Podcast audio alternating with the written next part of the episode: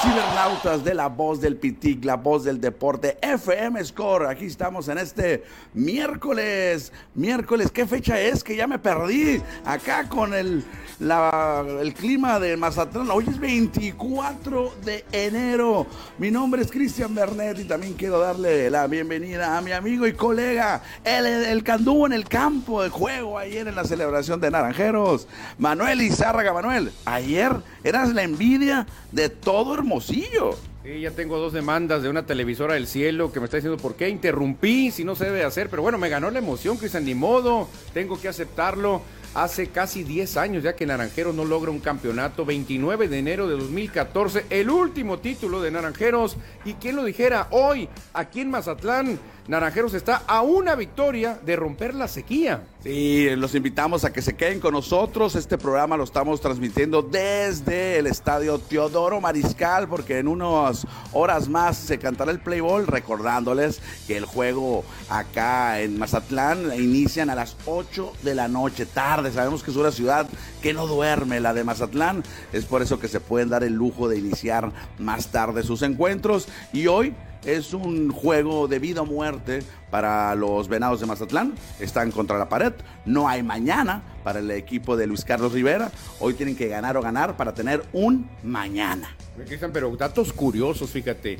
Eh, Hermosillo eh, puede ser campeón hoy, pero un hermosillense lo puede impedir hoy. Puede alargar, puede alargar todavía la búsqueda de Naranjeros del título 17. Luis Fernando Miranda, un hermosillense, quien lo dijera, puede mantener con vida los Venados de Mazatlán. Y el único equipo que derrotó a Naranjeros en playoff, los Mayos, un Mayo en Navojoa, Zach Matson, puede darle el título 17 a Naranjeros. ¿Qué toques vamos a tener hoy, eh? Sí, esos van a ser los dos pitchers que están programados para abrir hoy en este juego número 4. Y hay que destacar, antes de platicar y desglosar el juego que, que vivimos ayer, qué gran ambiente se vive en el estadio Teodoro Mariscal. Con todo respeto para las aficiones de las otras plazas, incluyendo Hermosillo, sorry, discúlpeme, nosotros también somos de Hermosillo, pero qué ambientazo se, se vive aquí con la gente de Mazatlán, ¿eh?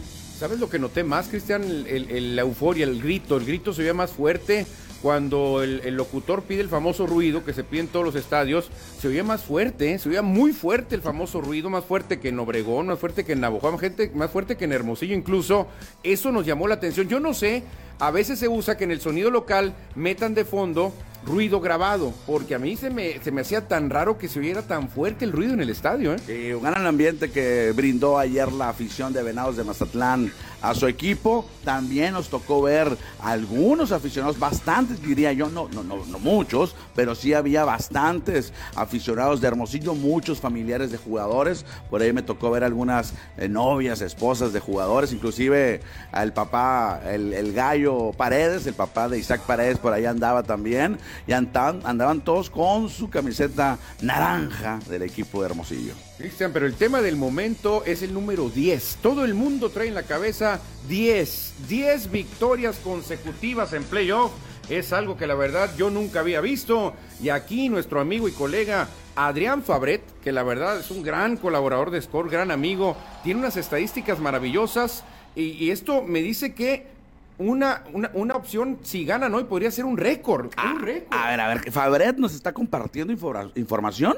Sí, a, ver, a ver, a ver, cuéntame, cuéntame. Dice que en el formato de tres series, a ganar cuatro de siete, nunca ha habido un campeón con menos de tres derrotas. Naranjeros tiene solo una derrota y sería con una marca de 11-1 y 10 consecutivos. Los Naranjeros podrían hacer una de las mejores playoffs de la historia, Cristiano. Fíjate que hace, más adelante en el programa vamos a platicar también con nuestro colega, Emanuel Campa, que ha, ha estado con nosotros durante toda esta cobertura desde la Ciudad de México, de Grupo Imagen. Estuvimos platicando antes de entrar al programa eh, aquí con, contigo, estuvimos platicando, oye, O sea, ya 10 victorias consecutivas debe ser un récord, al menos que sumes victorias de dos temporadas. ¿Por qué? Por cuando tú recuerdas algún campeón en, en, la Liga Mexicana que haya terminado 12 ganados, 0 perdidos, que haya barrido las tres series, yo no recuerdo. Entonces yo creo que ya debe andar un récord por ahí. Aquí nuestro amigo Fabret, que la verdad le sabe mucho a los números, con récord de 12-3, se han coronado los Yaquis el 2011-2012, los Cañeros 2002-2003, Naranjeros 2000-2001 y Águilas 98-99, todos con marca de 12 ganados, 3 perdidos en playoff. Naranjeros, si gana hoy, terminaría con 11-1. Bueno, entonces ahí, Fabret, ahí ten, ahí ten 12-1, ¿no? Porque sería la victoria. Serían 11 seguidas, pero 12 triunfos eh, en total. Oye, Fabret, pásame los, los, números y armamos una notita para Score MX o si la quieres escribir tú, adelante. No, no, la verdad que son datos maravillosos, Cristiano. También ahorita hablaremos de nuevos exaltados al Salón de la Fama. La verdad que son jugadores que nos tocó ver en plenitud. Toda su carrera la vimos. Bueno, de Jim Lila no tanto, ¿no? Porque ese sí, no, no, no me tocó todo. ¿eh? Pero él, él, él, ya había sido designado. Él ya había sido designado, pero Todd Helton, Adrián Beltré, Joe Mauer ya serán exaltados nuevos inmortales en el Salón de la Fama de Cooperstown. Sí, solamente fueron tres jugadores que alcanzaron el 75% que pide la Asociación de Periodistas, de Escritores de Estados de Béisbol de los Estados Unidos. Por ahí se quedó cerca eh, Gary Sheffield y en su décimo año porque el próximo año ya queda fuera, ya no va a aparecer en la boleta y tendrá que esperar el comité de las eras. ¿No será un castigo, Cristian, para Gary Sheffield? Porque mucha gente dice que tu famosa chúcata se le estuvo inyectando este amigo y yo creo que ahí nomás lo dejaron ilusionarse, setenta y tantos por ciento, pero le dieron el voto de castigo, como se lo han dado a Manny Ramírez, a Roger Clemens, a Barry Bonds, a Palmeiro.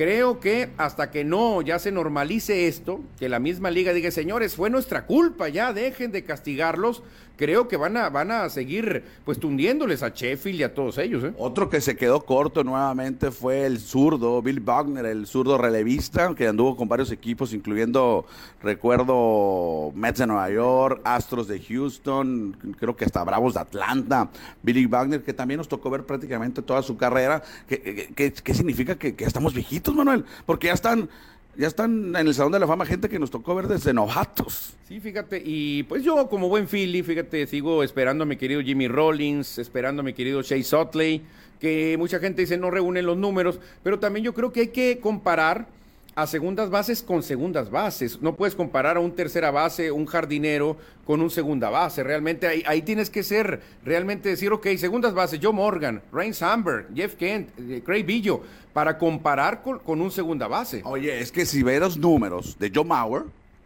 si ves los jonrones o las producidas, no espantan a nadie, pero era receptor. Fue MVP de la Liga Americana, fue tres veces Champion Bad y eso le ayudó mucho para llegar a Cooperstown. Pero no llegó ni a los 200 jonrones, John Mauer. Sí, es un peloterazo.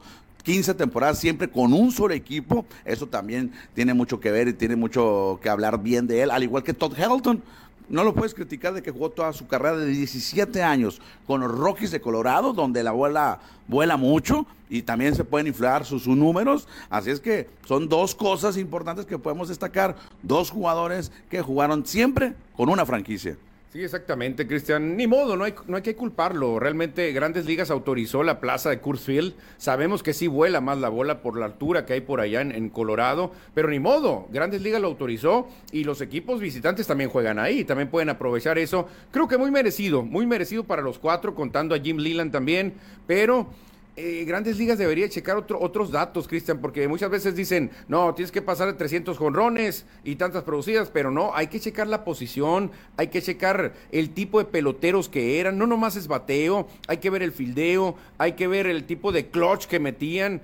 Realmente el, el, el, mote es jugador más valioso, no jugador más ofensivo, jugador que le pegas más fuerte, jugador más valioso, o sea, inmortales, famosos realmente. Oye, lamentablemente el mexicano que apareció en la boleta y ya no va a aparecer el próximo año es Adrián González, el titán, que solamente recibió tres tres votos Adrián González y de eso, Manuel, lo vamos a platicar en otra de las intervenciones que tendremos para hoy. En este momento vamos a hacer una pequeña pausa y en un momento regresamos aquí en La Voz del Deporte, La Voz del Pitic, FM Score. Regresamos. Regresamos a FM Score. La voz del deporte en el 88.1. FM Score.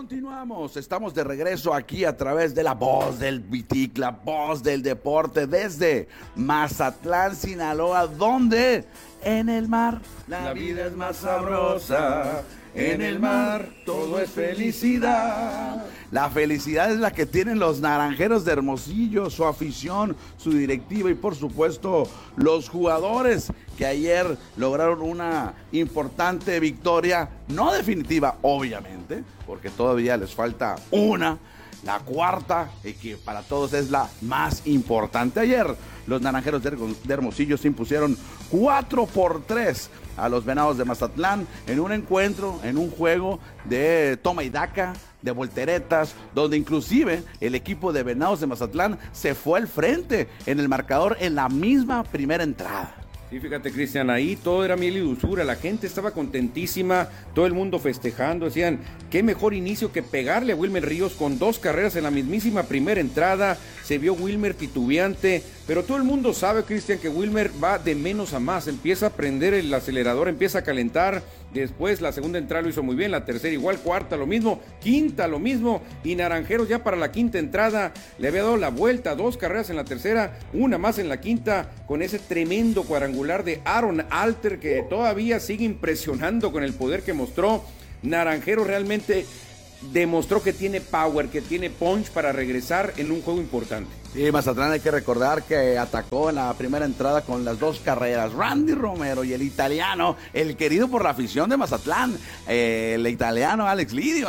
Y el italiano, que siempre cuando va a batear, siempre lo primero. El italiano, el italiano, Alex Lidi, que obviamente es lo que vende, Cristian. Todo el mundo, ah, el italiano, dice, pero qué buen pelotero es. Está carita, dicen las morras, ¿no? Y hay un toque de bola donde se lanza el Cristian y sin componer la figura mete un tiro a tercera de grandes ligas lo que hizo el italiano. ¿eh? Bueno, llegó a grandes ligas.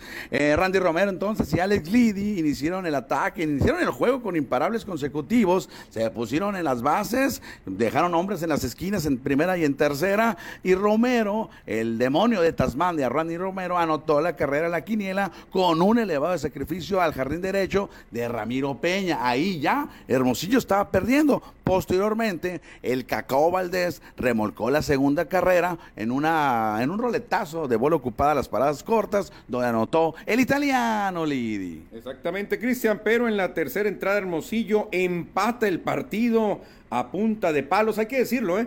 El equipo Naranjeros bateó más sólido. El equipo de Venados estuvo sacando algunos Texas, algunos podriditos.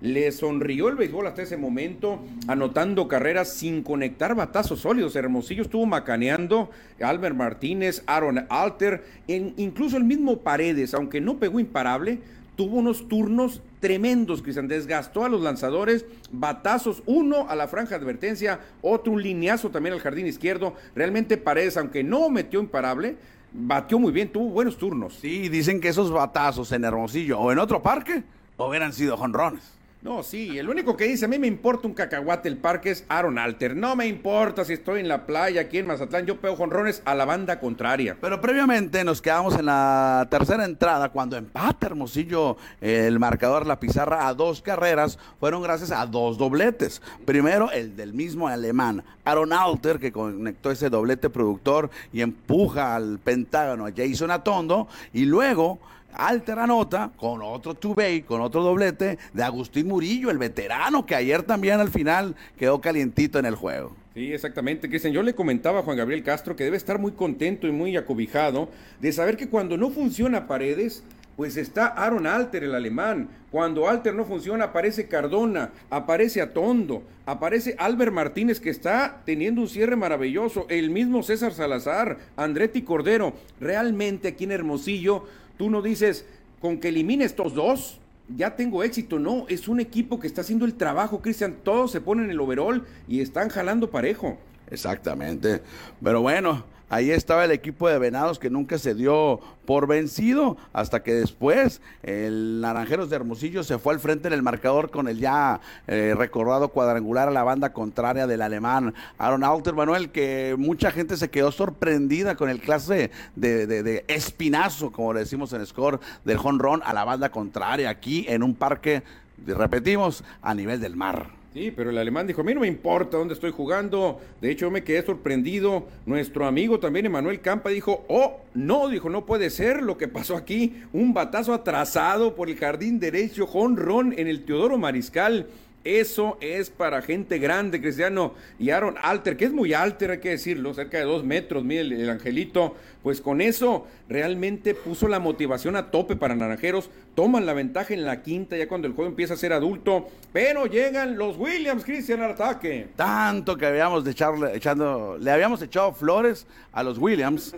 Y llegó Taylor Williams, que tiene experiencia de grandes ligas, jugó con los marineros de Seattle. Llega y le empatan el juego en la sexta entrada. Wilmer Ríos, a pesar de que nos dio una espectacular salida, cumplió, dejó el juego ganado y llega Taylor Williams y le empatan el juego en la sexta entrada con una carrerita que, gracias a una base por bolas que le dan a Lidi, que luego se convierte en carrera, en carrera con un elevado de sacrificio de José Gaitán. como ha hecho daño José Gaitán? A pesar sin conectar hits, ha remolcado carreras. Exactamente, y los puntos finos, Cristian, que el público estuvo comentando y debatiendo. Hay un momento clave donde tenías que sacar un elevado de sacrificio. Traes al señor Burruel, que realmente no había tenido mucha actividad, eh, eh, se la juega Juan Gabriel Castro con él, se lleva tremendo chocolate y se acaban las ilusiones. Ahí parecía que el momento lo tomaba Venados. ¿eh? Sí, porque todo el mundo estaba pensando, o los managers, que todos nos creemos, pensaban que iban a traer al señor Witherspoon, el refuerzo procedente de los sultanes de Monterrey, y no, Juan Gabriel Castro decide em, enviar a Sergio Burruel. ¿Y qué pasó? Sergio Burruel se ponchó, abanicando. Exactamente, Cristian. Yo dije, y no, hombre, va a tomar este momento Mazatlán, lo va a aprovechar, se va a motivar. Este, rápidamente llaman a Jake Sánchez, me llamó la atención muy rápido. Lo, manda Luis Carlos Rivera a la lomita. Tobalín también luego entra. Lo que más me llamó la atención, Cristian, es que le pidieron dos entradas a Elkin Alcalá. Yo sé que es el mejor relevista de la liga, pero viene de una lesión, viene de estar tocado y creo que en el pecado llevaron la penitencia. Pedirle tanto a un lanzador que viene de una lesión Creo que ahí fue el error de Venados de Mazatlán. Que en la octava, si la saca, si, si cuelga el cero, el Quinalcará, pero ya en la novena llega eh, José Cardona y pega un triple, donde también ahí Randy Romero tiene algunos problemas para fildear la pelota, para recogerla, mejor dicho, de, de, la, grama, y eso permite llegar hasta tercera José Cardona, que esa prácticamente fue el batazo clave para que posteriormente se anotara la carrera. Sí, exactamente. Ya con corredor en tercera, tu corredor más rápido, ya era prácticamente imposible detener esa carrera. Un elevado sacrificio, una rola difícil y no se espera nada. Llega Jason Atondo, rompe el diamante con una línea y se acabó la historia. Naranjeros toma ventaja. Después viene Isaac Paredes, lo dominan con un batazo que hubiera sido productor también en dado caso que Atondo fuese dominado. Y con esa carrera, Cristian, y en el brazo de Luis Márquez se acabó la historia con un poquito de drama, hay que decirlo. ¿eh? Sí, tinto en sangre otra vez Luis Márquez porque permite imparable, regala, pasaporte. Eh, al final, para fortuna de los naranjeros de Hermosillo, cuelga el cero, se lleva su quinto rescate de la postemporada. El pitcher ganador fue Alan Rangel, el hermosillense, que a pesar de que recibe un hit, también recibe una base por bolas, termina el inning con dos ponches y los termina celebrando a lo grande. No, pues imagínate, le tocó la tanda de Lidi, el cacao, realmente durísimo lo que le tocó a Rangel, muy merecido. Para mí fue la graduación de este hombre. Había tenido buenas actuaciones en Hermosillo, pero dije, quiero verlo en un estadio con 16 mil personas, con un público gritando, con un ruido verdadero. Rangel, la verdad que le pongo la toga y el birrete. Para mí se graduó, Cristian. Y yo digo lo mismo, Naranjeros, la diferencia de esta temporada, sabe ganar los juegos cerrados, los juegos en el alambre que antes perdía, ahora Naranjeros no los deja escapar. Bueno, pues ahí está de lo, lo que se vivió ayer en el estadio Teoro Mariscal con esta gran victoria de Naranjeros de Hermosillo, tan lejos y tan cerca de lograr el campeonato número 17. No hay que cantar victoria, habrá que esperar todavía juego 4 hoy en el mismo escenario. Y es tiempo de hacer una pequeña pausa y en un momento más regresamos porque tenemos también voces, voces de nuestros colegas y de nuestros amigos aficionados acá en Mazatlán. En un momento regresamos aquí en La Voz del Deporte, La Voz del Pitic, FM Score. Regresamos a FM Score, La Voz del Deporte en el 88.1. FM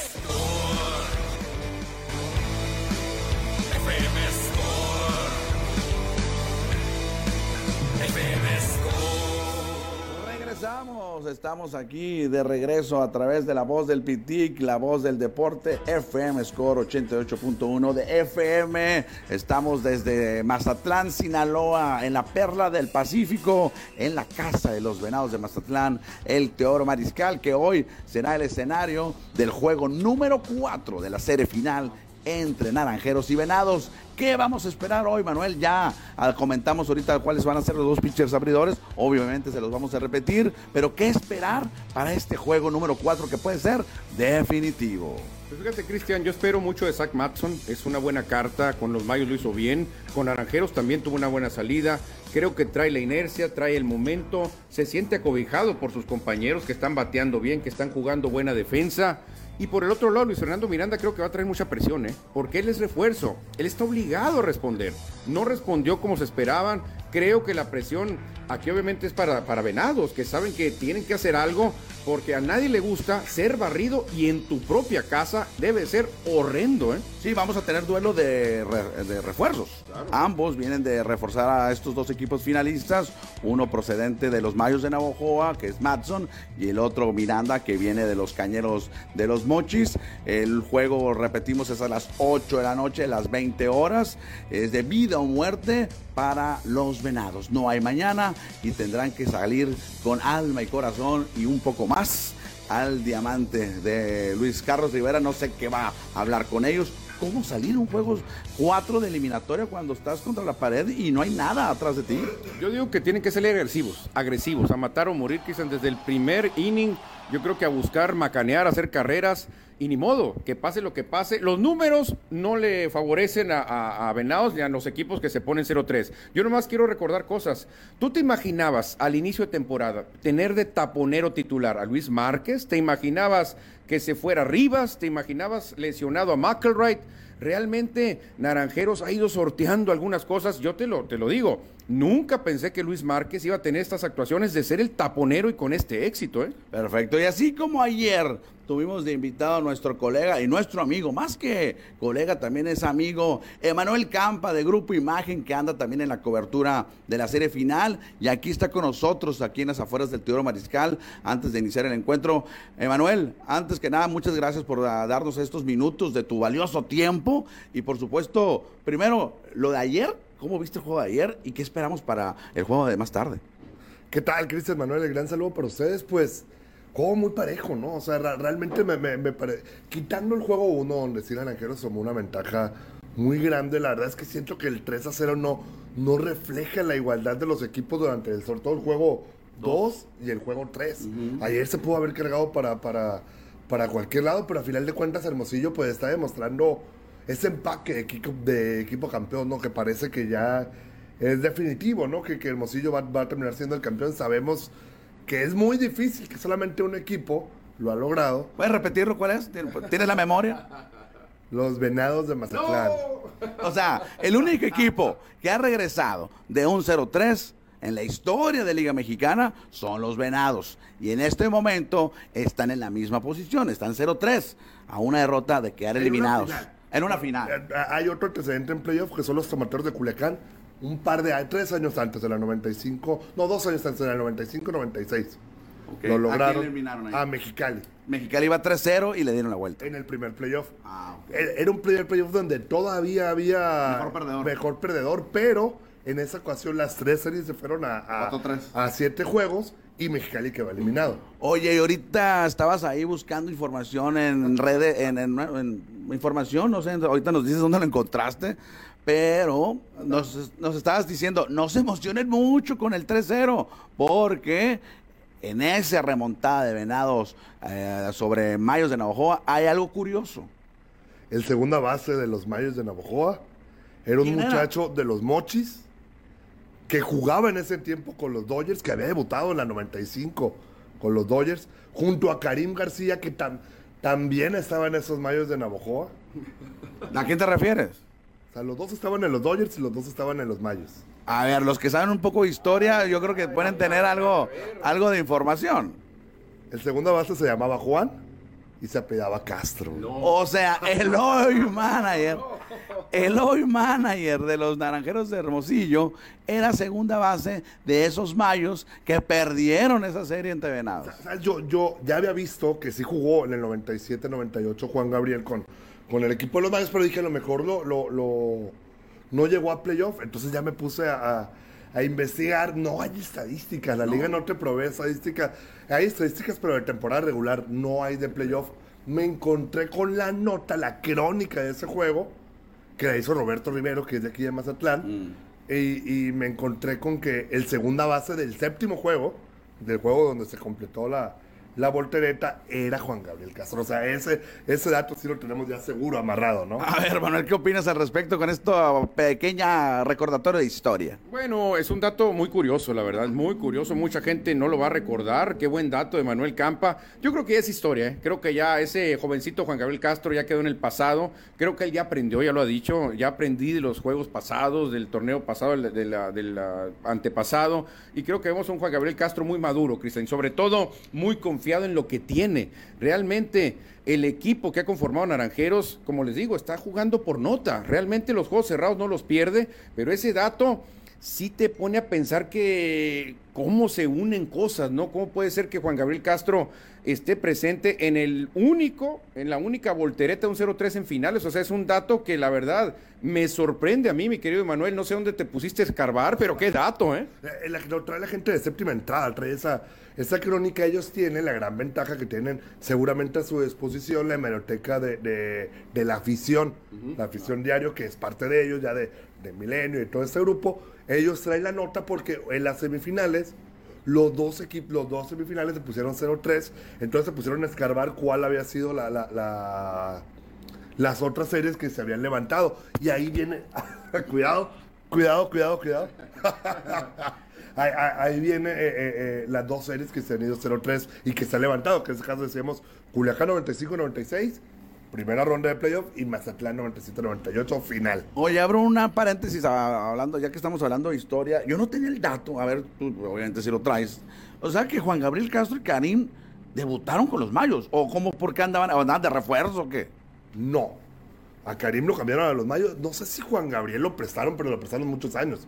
Fueron cuatro Digo, temporadas. recordando porque Juan Gabriel Castro, pues es originario de Ahome. Debutaron el mismo día los dos con los Dodgers en el 95. El mismo día debutaron los Bueno, dos. bueno, yo hablando de Liga Mexicana, ¿no? Habrá que checar ahí En la la, mexicana Juan Gabriel debutó con Mochis Ah. y Karim debutó con Jack. con sus equipos de la ciudad natal. Ajá, exacto.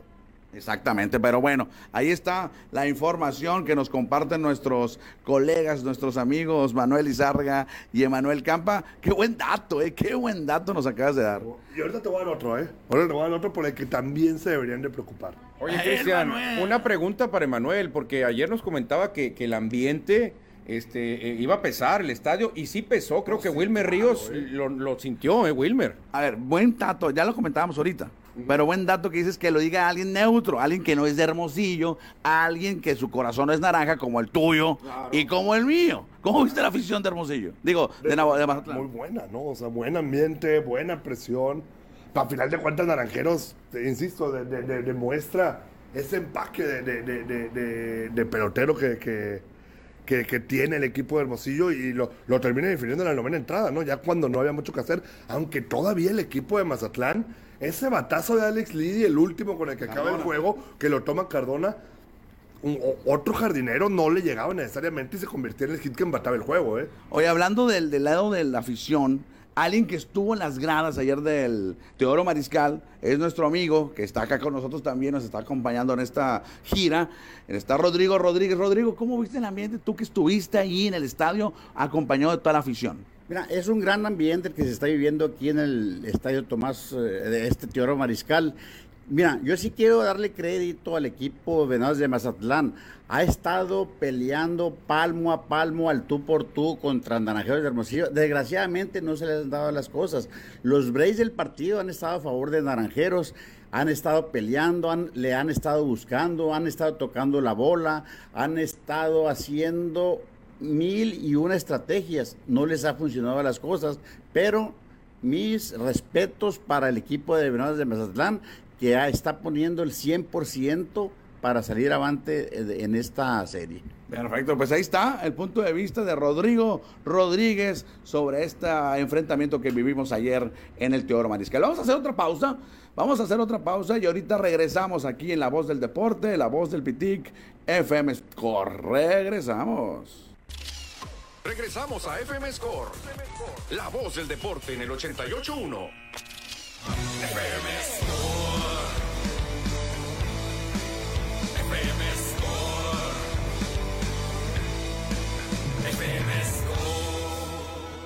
Estamos de regreso aquí en La Voz del Pitic, ya en la recta final, ya en el último bloque de este programa de miércoles, desde Mazatlán, Sinaloa, desde la Perla del Pacífico.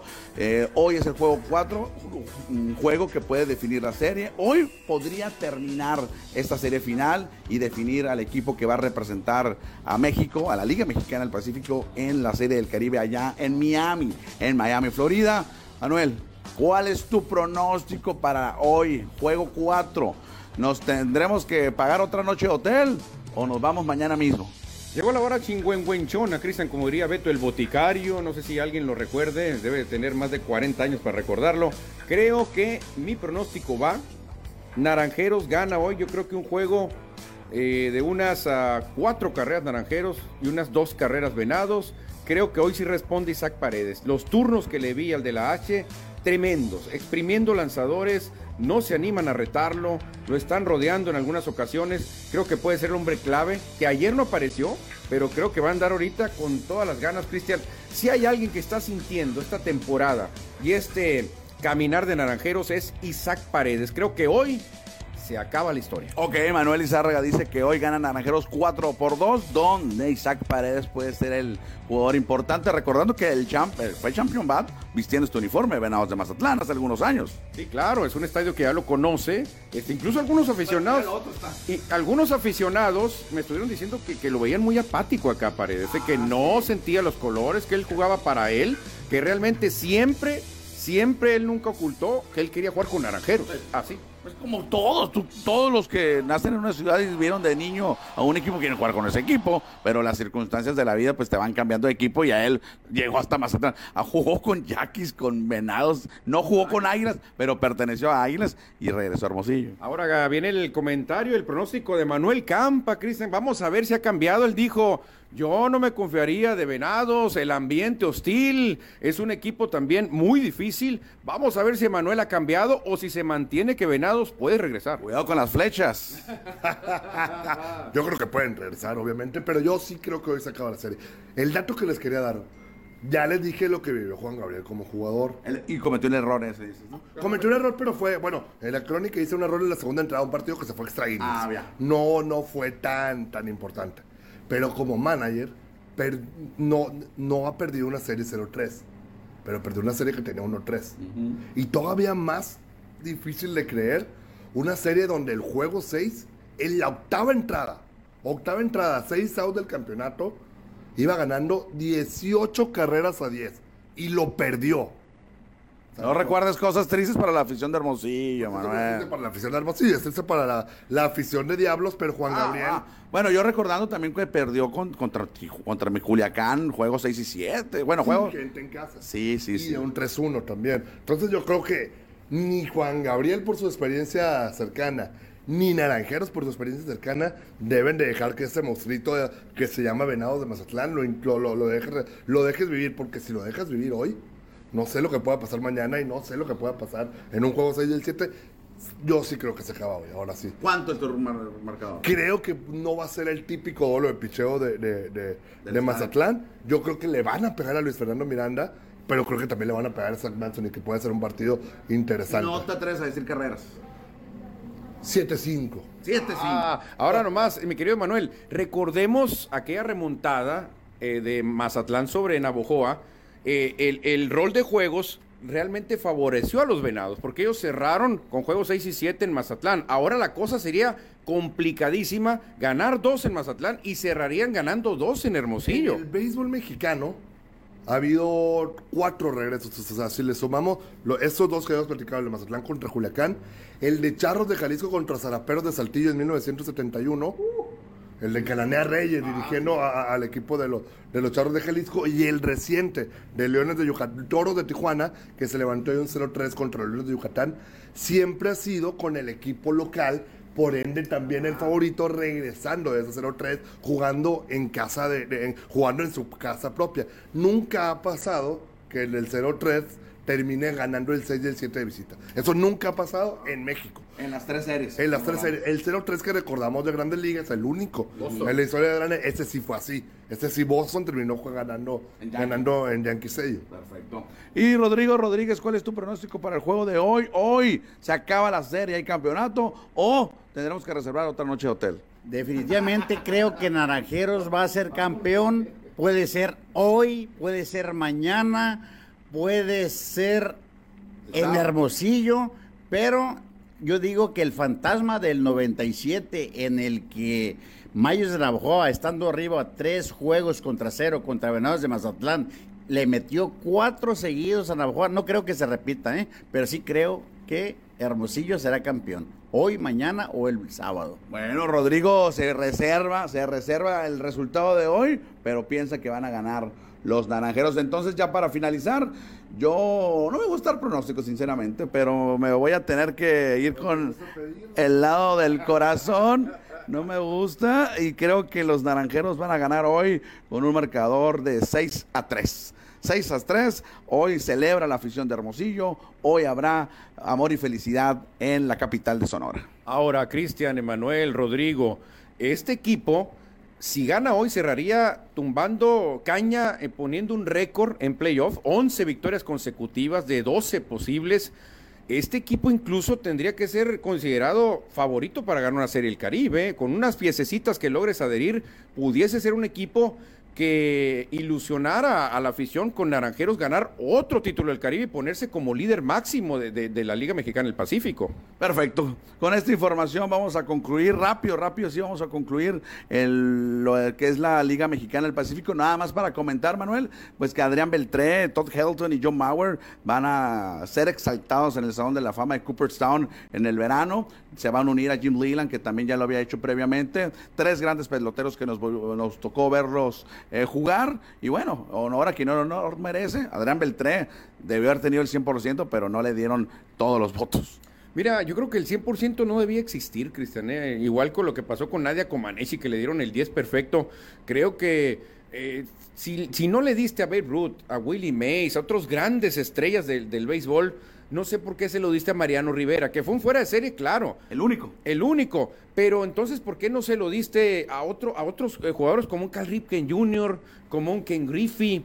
¿Por qué no se lo diste a un Tony Wynn, a un Mike Schmidt, que fueron peloteros intachables, con récords tremendos?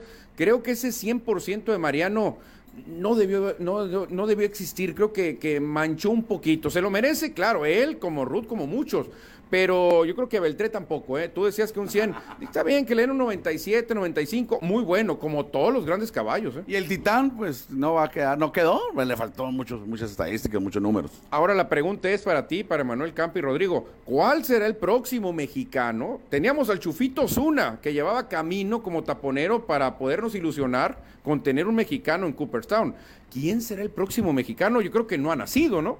Eh, esperemos que, ah, que nació en Hermosillo y que esté ahorita aquí en Mazatlán. Puede llegar con números, joven, tiene 24 años, Isaac Paredes. Bueno, podría ser, podría ser Isaac Paredes porque pues está bateando bien, pudiese llegar. Vini Castilla no llegó, le faltó. Adrián González no llegó. Realmente se ve muy complicado que un pelotero mexicano en el plazo que te gusta de 15 años llegue al Salón de la Fama. Perfecto. Y ya para concluir ahora sí el programa de hoy, miércoles, comentamos que los cimarrones de Sonora empataron 2 a 2 ante Alebrijes de Oaxaca y hay que darle el mote de rey del empate para los cimarrones. No han ganado, tampoco han perdido. Oye, Cristian, pero han tenido empates eh, angustiosos, agónicos, realmente. Son empates que, que, prácticamente están rescatando una derrota. Y pues esos empates a veces te motivan, porque tú pensabas que ibas a perder, pero ya no es bueno. Tres empates, claro, consigues dos empates de visita, que también de visita, pues no es malo sumar un puntito. La clave, creo, para el equipo de, Roberto Hernández es ganar en el héroe romper ya la racha de empatitis, porque si no, pues realmente no vas a avanzar mucho. ¿eh? Perfecto, con este comentario nos vamos a despedir. Sigan las redes sociales de Score MX, sigan ahí la voz del Pitic también. Ahí les estaremos llevando la crónica en fotografías en nuestras redes sociales y también sigan los videos previos y posteriores del encuentro, del juego. Esperemos que ganen los naranjeros y si no, pues tendremos que pagar otra noche de hotel. Nos escuchamos mañana. Adiós. Adiós. Nos vemos. Saludos. Arriba Mazatlán y Hermosillo. La voz 88.